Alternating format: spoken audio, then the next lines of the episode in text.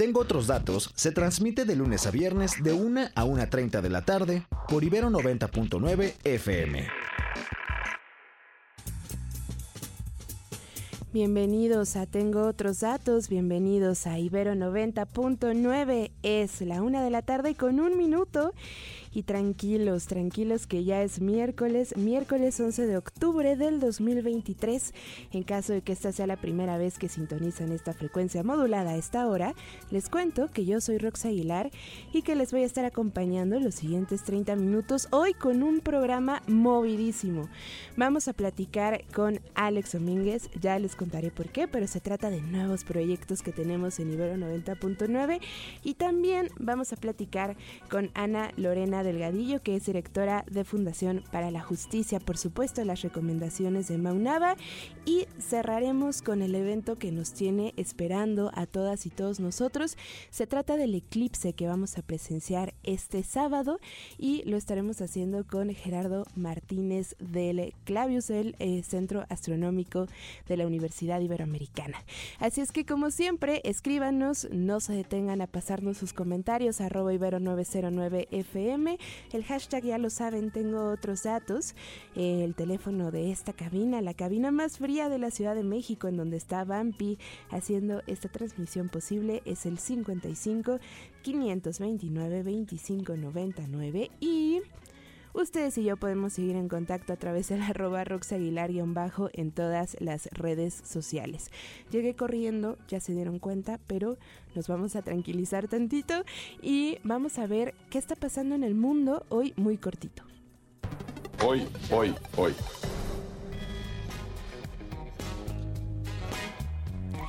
Y es que el primer ministro de Israel, Benjamín Netanyahu, anunció la formación de un gobierno de emergencia y un gabinete de gestión de guerra. Esto significa que mientras esté el conflicto con Hamas, no se pueden tomar decisiones gubernamentales que no tengan que ver con la milicia.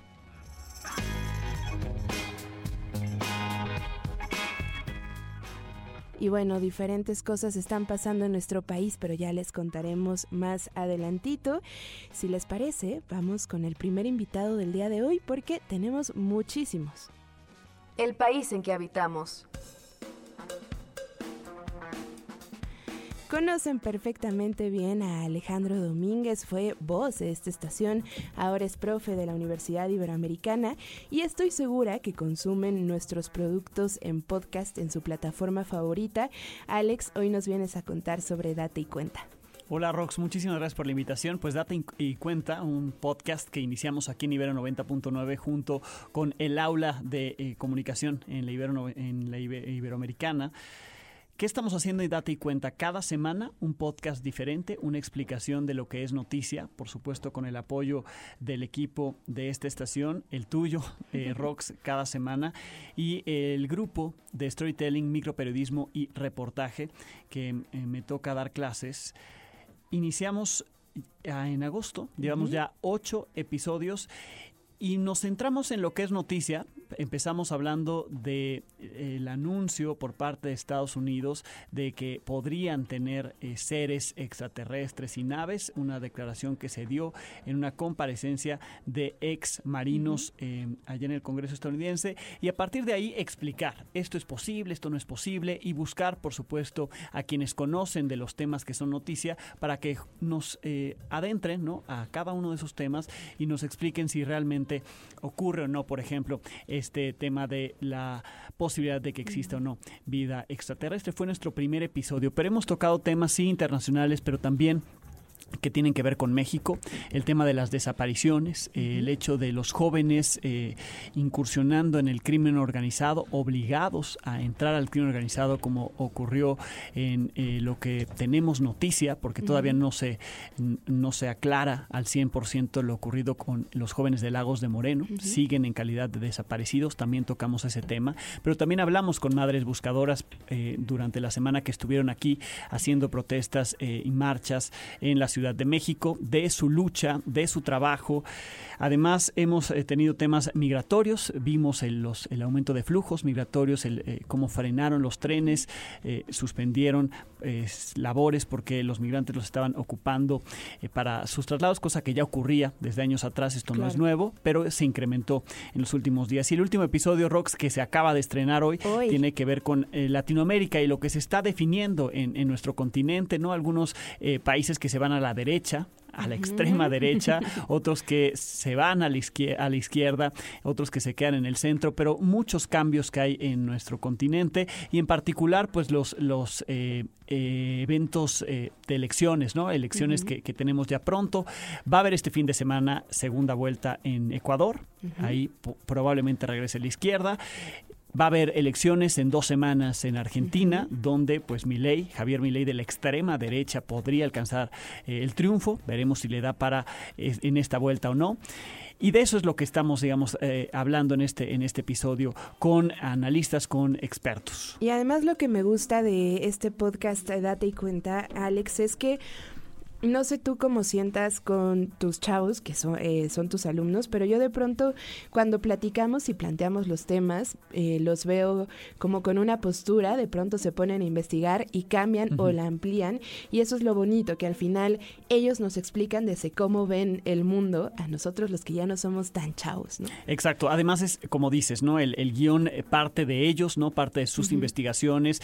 incluimos, por supuesto, esta introducción con audios, ¿no? Es buscar como eh, este lenguaje a través del sonido, ¿no? Que es el podcast, por supuesto, dar información con este formato de comunicación tan importante. Y ellos están investigando, eh, planteamos los temas en conjunto, preparan los cuestionarios y ahí los pulimos un poco antes de entrar a las entrevistas y editan las entrevistas para que seleccionan, digamos, lo más importante de las entrevistas que hacen, para que todo esto tenga una continuidad y sea eh, un relato, ¿no? Una explicación del tema que tenemos cada semana. Y el trabajo de verdad que hacen es impresionante porque además hay mucho interés por parte de ellos ¿no? en los temas que, les damos. Se preparan para las entrevistas. Eh, hoy ya hicimos entrevistas, hicieron la entrevista eh, con el tema de la guerra entre Israel y, Hamas. Entonces digamos que ese, es el previo que les podemos dar, el adelanto de qué trata el próximo episodio del que difundiremos el próximo miércoles. ¿no? Entonces trabajamos cada semana, lunes y miércoles son las clases y lunes y miércoles tenemos avance. Miércoles se publica el podcast y los lunes definimos nuestro, nuestro tema y grabamos. Perfecto. Y por acá me preguntaban, ¿por qué llegaste corriendo? Pues porque las entrevistas las grabamos precisamente una hora antes de este programa. Alex, muchas gracias. No, ¿de qué? Gracias a ti, gracias a todo el equipo de Ibero 90.9 y ya saben, en todas las plataformas de Ibero 99, ahí en Spotify, en YouTube, ya pueden tener acceso al podcast. Exacto. Date cuenta. Eh, manita arriba, descárguenlo, denle cinco estrellas y por supuesto vean a Alex en Milenio todas las noches. Gracias, Rox. Muchísimas gracias. Y por cierto, si ustedes vieron a Alex ayer, seguramente ya saben de qué va la siguiente entrevista. Perdone, pero tengo otros datos. La declaración conjunta de Estados Unidos y México en el 2019 dejó, entre otras cosas, eh, buena parte de la militarización en nuestra frontera sur y las violaciones a los derechos de las personas migrantes que hemos estado viendo, como ya nos decía Alex, en los últimos días o en los últimos meses, semanas. Eh, hoy se discute esto muy importante en la Suprema Corte de Justicia de la Nación. Y para platicarnos un poco más, darnos más detalles, está Ana Lorena Delgadillo, es directora de Fundación para la Justicia. Ana Lorena, como siempre, bienvenida, tengo otros datos. Hola, Rox, muchísimas gracias por el espacio y buenas tardes. Muy buenas tardes, Ana. Eh, ya estamos, ya tenemos un poco más de información. ¿Ya lo tiene la Suprema Corte de Justicia o estamos esperando? No, ya lo tiene. Mira, nosotros promovimos este amparo contra la declaración conjunta, eh, que explica un poquito qué es, porque a lo mejor no todos entendemos qué es. Ustedes se acordarán que en el año 2019 el expresidente Donald Trump amenazó a México que si no frenaba la migración se iban a aumentar los aranceles.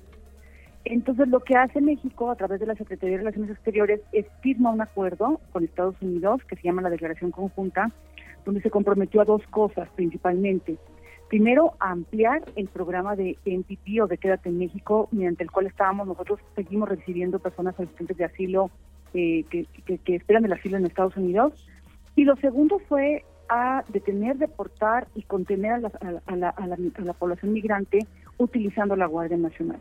es increíble cuando uno lee la declaración conjunta que México haya firmado en un acuerdo con Estados Unidos que comprometía para, para el interés de Estados Unidos a la Guardia Nacional y además para las políticas migratorias. Promovimos el amparo, eh, la verdad que tuvimos muy mala suerte con el juez de distrito porque el amparo fue desechado, fue por el juez de distrito, pero después cuando llega al colegiado fue bien interesante porque el colegiado lo estudia y lo que valora es que es un tema prioritario para el país. Y como es un tema prioritario para el país, lo manda a la Suprema Corte diciéndole que tiene la oportunidad de poder sentar un precedente en, del alcance que tiene el derecho al asilo, porque no tenemos ningún precedente sobre esto. O sea, realmente el colegiado vio todo lo que podíamos avanzar con este amparo.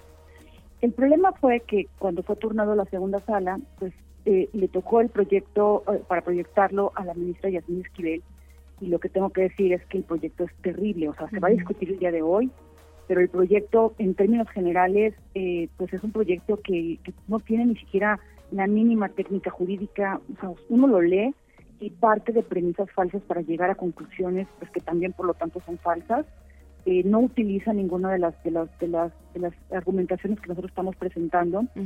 Eh, dice que no tenemos, imagínate, interés legítimo para ir a litigar estos casos, a pesar de que nosotros mostramos que hemos tenido precedentes ya en migración en la Suprema Corte, que apoyamos a familias de cinco masacres de migrantes, que estamos apoyando el caso de la estancia migratoria de Ciudad Juárez, que apoyamos a más de 200 familias eh, de migrantes desaparecidos. O sea, había suficiente evidencia como para saber por qué la Fundación tenía interés legítimo en ir a investigar este amparo. Y aún así lo dice que no, en contra de la propia jurisprudencia. Y además lo que dice es que, o sea, niega que haya una vinculación de todo lo que está pasando actualmente con la política migratoria con estos acuerdos. Eso. Siendo, como tú muy bien lo dijiste al principio, todo lo que estamos viviendo ahorita de esta política migratoria que mata es consecuencia de la firma de estos acuerdos.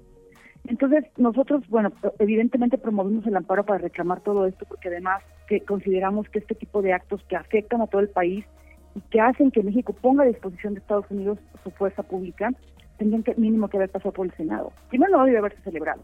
Es inconstitucional, pero se requería que pasara por el Senado.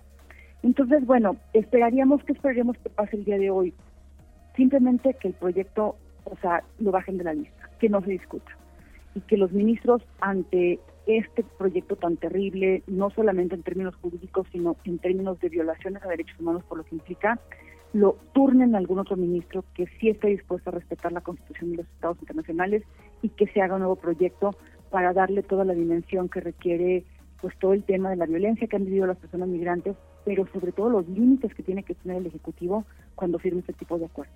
Es que eso, como ya bien nos dices las razones, eh, es inconstitucional, una, y lo otro que me parece sumamente alarmante es que pareciera que en ambos gobiernos se está eh, quedando en una discusión política sin tomar en cuenta, como ya nos dices también, los derechos de las personas migrantes y las violaciones que se han cometido durante todos estos meses y que ya nos ilustras y que, bueno, pareciera razón suficiente para que este proyecto no pasara.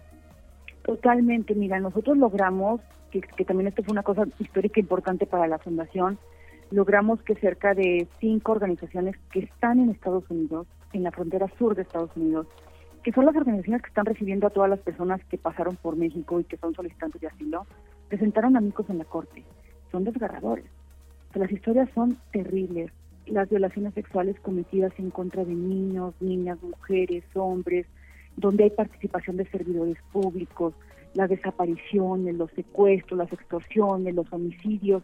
O sea, lo que se ha vuelto el territorio mexicano para los migrantes es, una, es un territorio mortal, con la participación obviamente del Estado. Entonces, aquí la pregunta es, ¿por qué México está diciendo que es un país seguro para recibir a estas personas? ¿Por qué los está poniendo en lugares tomados por el, por el crimen organizado?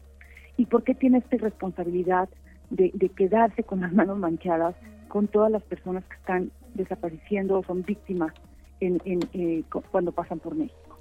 De acuerdo, Ana. Pues estaremos pendientes y ojalá que podamos platicar, si no es esta semana, eh, el lunes con ustedes para saber en qué quedó. Claro que sí, Rosa. Agradecemos mucho y creo que una, última reflexión es que ¿por qué nos tiene que importar? Claro. Es sencillo, porque son personas porque son personas, porque somos seres humanos, porque son personas como nosotras, porque son personas que vienen huyendo de contextos muy riesgosos, vienen huyendo por su vida, pero también nos tiene que interesar, pues porque también nosotros migramos. De acuerdo, de acuerdo. Hemos migrado, eh, estamos migrando o seremos migrantes en algún punto. Ana, muchísimas gracias. Muchísimas gracias, hasta luego y, seguimos en contacto. Seguro, Ana Lorena Delgadillo es directora de Fundación para la Justicia. Ya esté aquí en cabina Gerardo Martínez, que ustedes conocen bien por Random, pero espérame Gerardo, vámonos con nuestra sección favorita del miércoles, porque todavía no es viernes, pero ya casi. En corto por la Ciudad de México, las recomendaciones de Maunaba. Mau, ayúdanos a resguardarnos de la lluvia, pero también a ver el eclipse seguramente. ¿Cómo estás?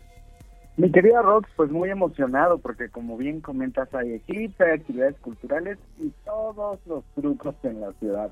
Empecemos con algo que seguro les va a encantar a los amantes de los lomitos. Pues el Museo Tamayo abre sus puertas a los perritos, así como lo escucharon.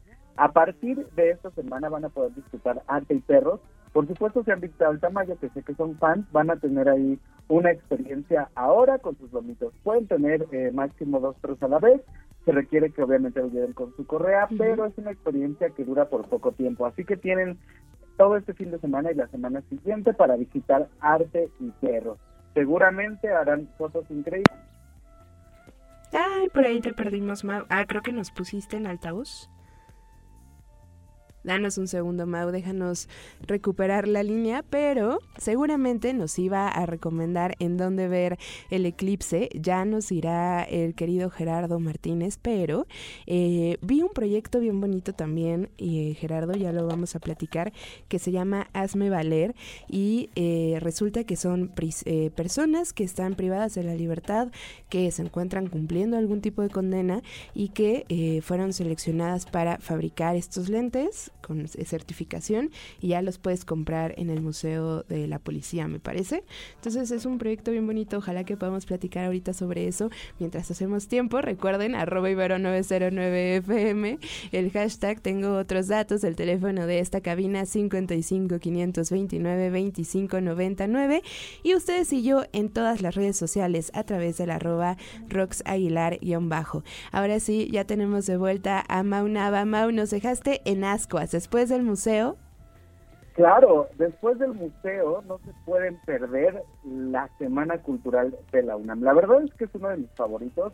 Yo sé que a ti te encanta disfrutar la ópera, el arte, el cine y todos estos eventos recreativos. Lo que más me llama la atención es el ballet del Lago de los Cisnes en 3D y por supuesto las muestras de cine que no son nada especiales. ¿Qué va a suceder?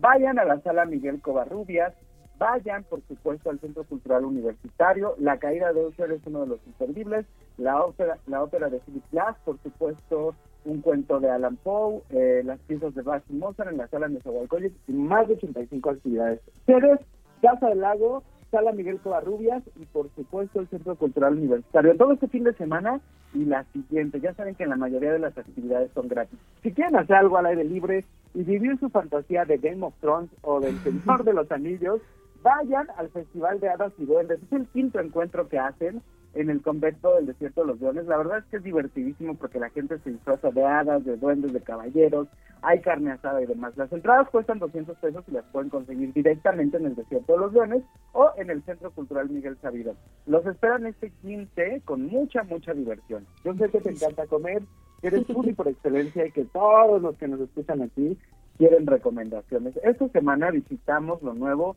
en Polanco. Ahí te va. Aunque sea un restaurante en Polanco, la verdad está padrísimo. Se llama Pagatel. Está en la esquina de tenis en Mazarik. El menú es bastante accesible.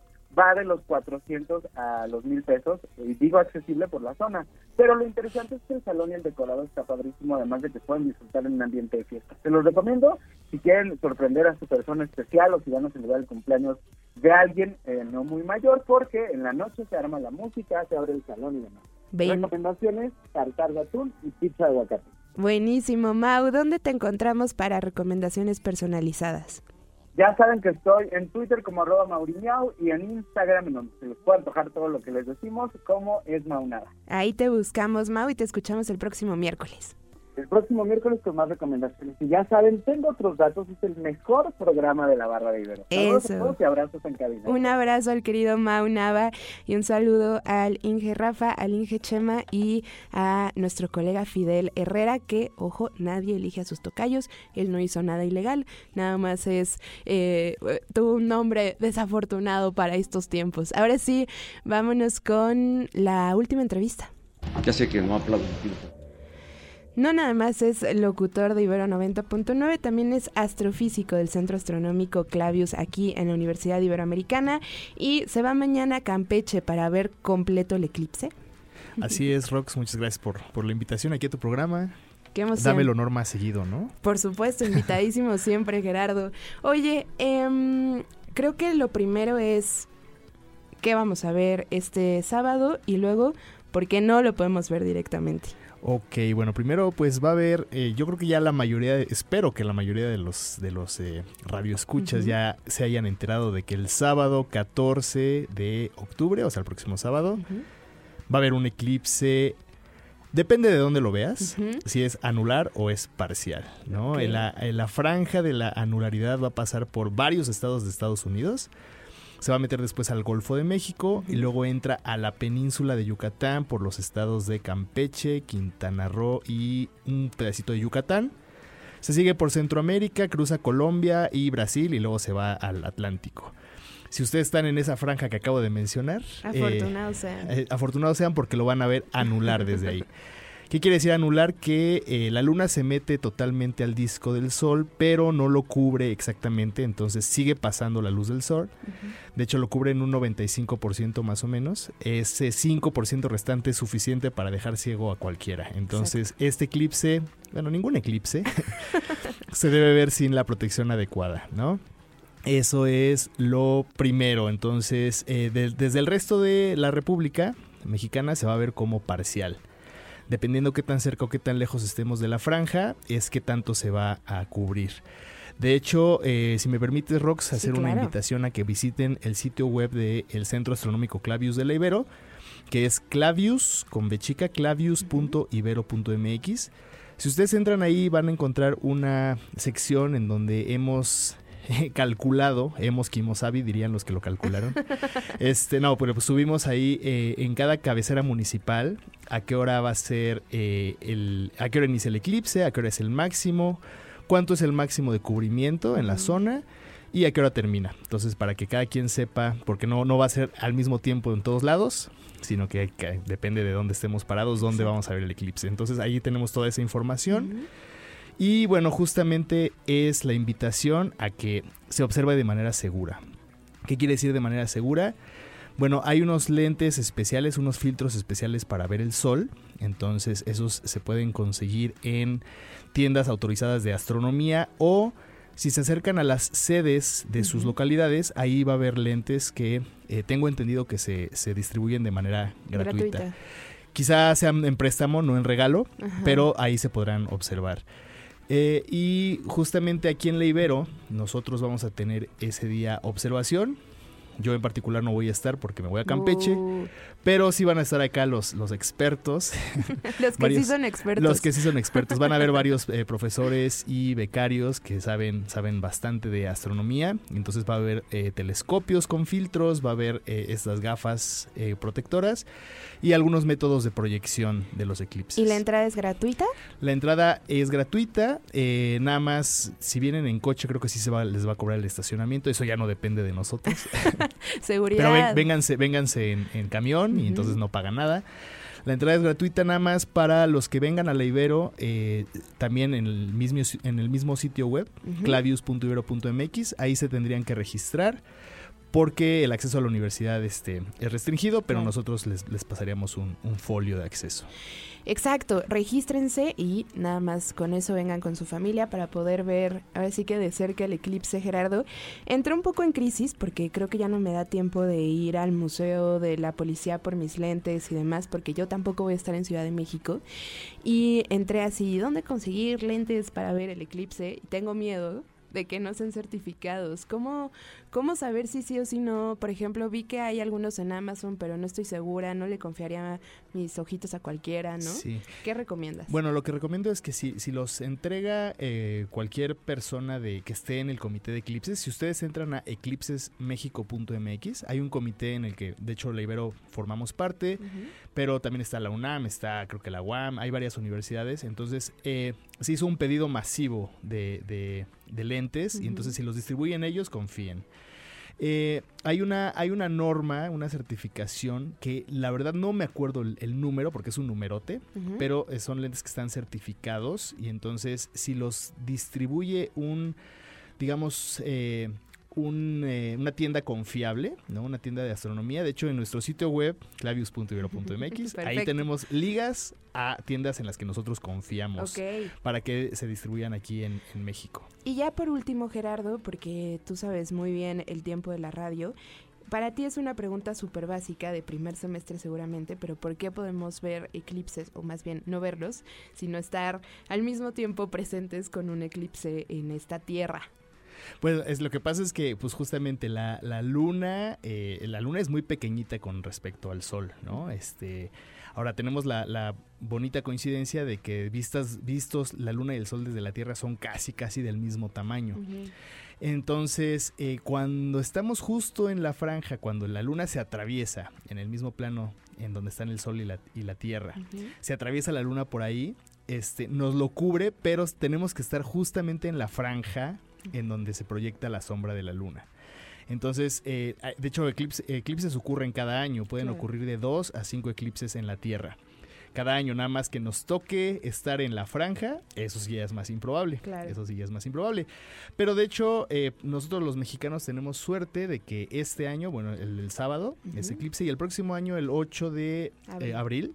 Habrá un eclipse que desde casi toda la República se verá parcial, pero si estamos en la franja que va a pasar por Mazatlán, va a pasar ¿Qué por? Sinaloa, por eh, Coahuila y algunos estados del norte, ahí sí va a ser total.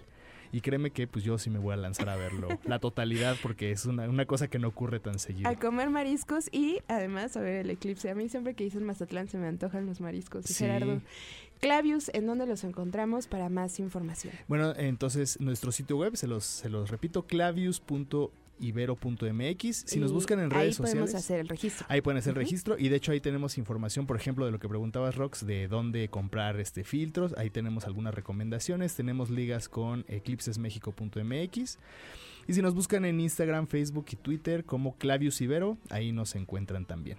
Perfecto, ahí los estaremos buscando y a ti te escuchamos los lunes en Random a la una y media. Muchas gracias. Gracias a Vampi y a Moni en los controles. Nosotros nos escuchamos el viernes a la una de la tarde. Por favor, no se les ocurra cambiar la bitácora de H porque Monse Núñez tiene un programón. Y mañana, ya lo saben, las noticias internacionales con Sebastián Erdmenger. Que tengan muy buen resto de miércoles. Bye bye.